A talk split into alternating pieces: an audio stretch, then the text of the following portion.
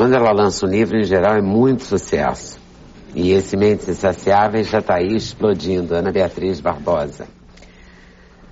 O enfoque desse são os transtornos alimentares, anorexia, bulimia, compulsão alimentar e, claro, que vai lá na obesidade sempre. Como consequência. Ah, meu Deus, compulsão. O que é uma compulsão alimentar? Compulsão Como é que uma alimentar- pessoa é, descobre que tem uma compulsão, tem esse Que transtorno? existe o, o transtorno da compulsão alimentar periódica, que é o que a gente chama de compulsão alimentar. A gente descobre quando essa pessoa tem ataques eh, de alimentação, né? Esses ataques duram mais ou menos de 20 a 40 minutos e nesse curto espaço de tempo ela pode ingerir de 2.500 a 10.000 calorias. O que ela faz? Toma latte de leite condensado? Também. 10 mil calorias, Eu sei quantas você calorias. precisa. Sempre leite Olha, condensado que é o campeão não, de calorias. Tudo bem, mas é também. Mas geralmente, pra você ter uma ideia, 5 mil calorias a 6 mil calorias dá mais ou menos uns 10 big alguma coisa. Pois Tá. é, por isso que eu fiquei com medo, né? É, Porque é muito. 670 calorias, a gente já treme quando vê um sanduíche desse. É muito. Quer dizer, essas Se pessoa pessoas. exigir 10 mil, ela tem que estar comprometida com uma causa. Essas pessoas comem compulsivamente. Quer dizer, é Mas quase não como. se saciam nunca. Não. É quase a compulsão alimentar, ela é idêntica à compulsão da droga. Há um prazer, a pessoa antes de, de- de ter esse ataque de gestão compulsiva de alimento, sempre muito calórico, são sorvetes, bolos, é, doces, é, massas, tudo, tudo que você imagina. É, essas pessoas são tomadas de uma ansiedade, né, de uma coisa de ficar obsessivamente pensando naquilo. E quando elas partem para fazer essa ingestão, durante o período que elas estão ingerindo essa grande quantidade alimentar, elas têm um prazer enorme, como se elas estivessem realmente usando um tipo de droga. Logo depois vem a culpa uma culpa horrorosa, né? Que no caso da, da compulsão alimentar, ela não é seguida do, do que a gente chama de ataque purgatório, que é o que, que é o que acontece na bulimia. Que as pessoas então tendem a fazer uma série de ações para tentar eliminar aquele excesso de, de calorias. No caso da bulimia, a bulimia difere da compulsão alimentar simplesmente porque os dois fazem a mesma ingestão em grandes quantidades, só que tem que na bulimia. Essa pessoa provoca vômito, toma laxante, é, usa anfetamina, usa hormônio tiroidiano, é, Aquelas fórmulas mágicas. aquelas fórmulas mágicas, quer dizer, é, todo tipo de A pessoa ação tenta compensar para tentar eliminar.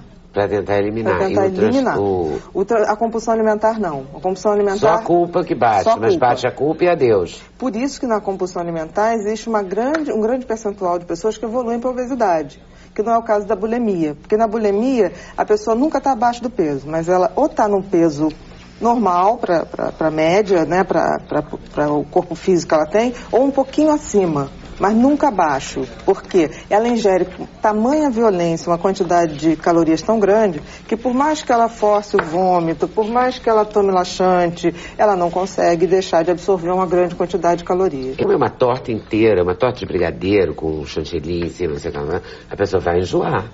Essa pessoa não elimina assim automaticamente? Isso você falando das pessoas que não têm É. a compulsão alimentar. No início pode dar esse mal-estar, mas conforme a compulsão vai evoluindo, é que nem o, Ah, o cara que cheira vai se adaptando. vai dilatando.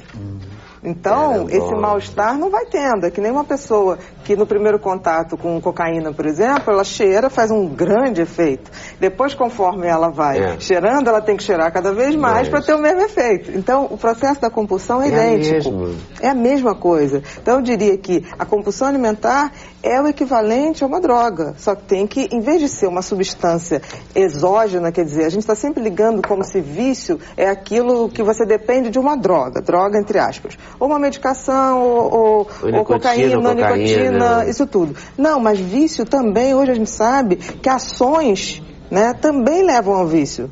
A compulsão sexual, a compulsão de jogo. Não é uma coisa exógena, não é uma substância. Até a compulsão do consumo? Sim, sim. A pessoa que consome, ela Aquela louca que compra 18 liquidificadores, Com comprando, certeza, gente não. vê matéria no Fantástico Você tá, às vezes. você- ô, ô, Leda, a estrutura do compulsivo, É, tem gente que a estrutura compra. do compulsivo e o compulsivo de, de compras, ele compra assim, se ele gosta de uma coisa, ele compra no mínimo meia dúzia.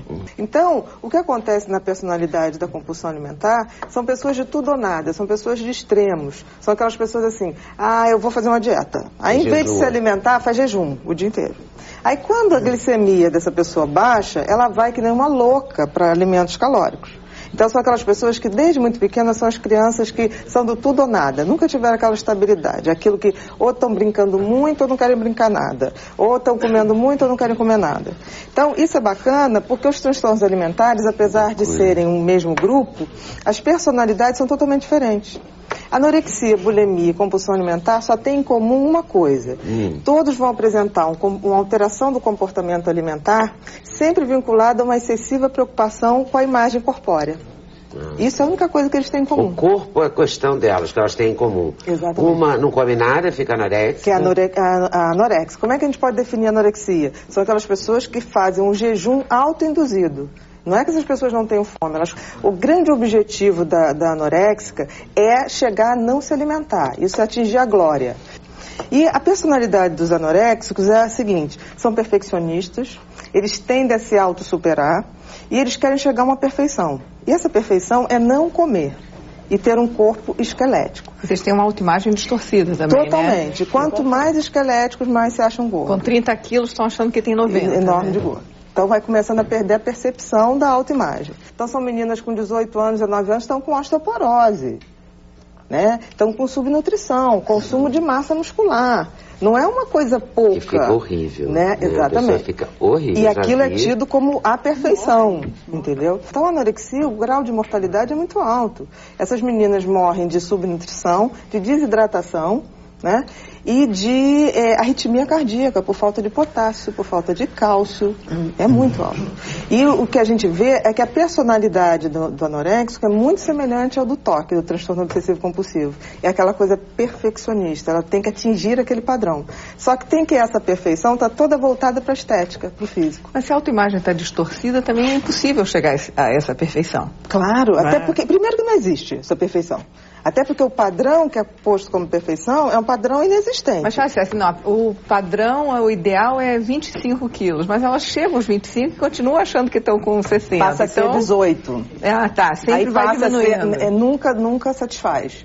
Então é, um, é uma, uma coisa muito, Esse muito grave. Esse tratamento ele se dá com o psiquiatra e psicanalista ou com o psiquiatra? Quer dizer, é só medicamentoso? Não, não é só medicamentoso. passa pelo divã? Não, não é Porque só medicamentoso. tem que passar para algum lugar, né? Não, tem que reunir tudo, Lili. Dar uma organizada nisso. Tem que reunir tudo, porque o, porque o tem grande... que ter uma nutricionista, porque ela não vai poder começar a comer assim. De jeito nenhum. No momento, pode detectar que aquilo pode ser tratado como anorexia. Esperar ficar magérrima, esquálida? Não, primeiro que na anorexia sempre há uma perda de peso violenta, não existe uma, uma manutenção.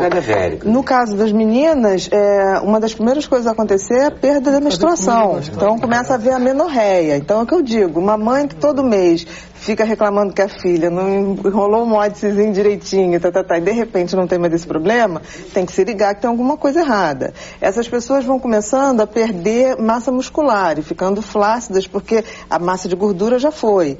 E existe uma coisa também que é muito comum hoje em dia nas adolescentes, são essas adolescentes que desmaiam.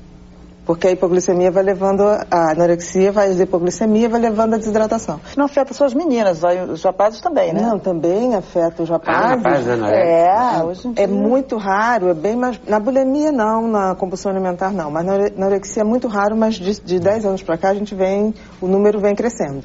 Agora, é interessante que no caso dos homens, né? É mais comum uma perseguição pela massa muscular uhum. do que pela magreza. Mas quando há nos homens, o caso da anorexia, o que acontece também há um retardo de desenvolvimento das características sexuais. Então, demora a começar a botar barba, demora a começar a, pelos, a massa muscular não se manifesta, a voz não tende a mudar. Mas o que, que os pais podem considerar, podem considerar um alerta? Por exemplo, na bulimia, que é muito mais comum, não é, você nota que os adolescentes começam a não fazer nenhuma refeição com os pais. E quando fazem? Ficam lá brincando com a comida, tá, tá, tá, pai, essa comida faz bem para isso, faz bem para aquilo, porque entendem tudo de comida. Então, o pai e a mãe acham que eles estão, assim, super entendidos de saúde. E sempre dão um jeitinho de levantar, porque eles vão ao banheiro vomitar. Será Entendeu? Falta... E aí tem um sprayzinho para tirar o cheiro do vômito, tem a bala de hortelã. Quer dizer, essa, essa, esse ritual é muito característico. É porque a gente que convive todo dia a gente não quer ver. Depois vamos combinar que tem que prestar atenção, né? É. Porque essas coisas não são da noite pro dia. Não, Quer dizer, ninguém nunca. chega aos 25, 30 quilos. Nunca. Né? Porque não almoçou ontem. Essas meninas chegam ao ponto de chupar gelo. Para não comer. É. Amortecer. E porque, é, pra- e porque o gelo, como faz uma vasoconstricção total, né? Porque encolhe os vasos, diminui a absorção de qualquer comida que você venha comer. Então dá uma sensação de saciedade.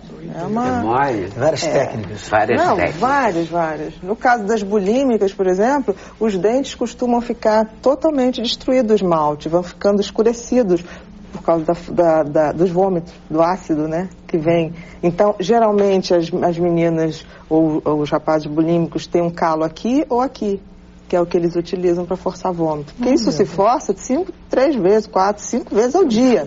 O mal-estar em não ter um corpo daquele padrão É, é, muito pior. infinitamente maior. Exatamente. Tá certo.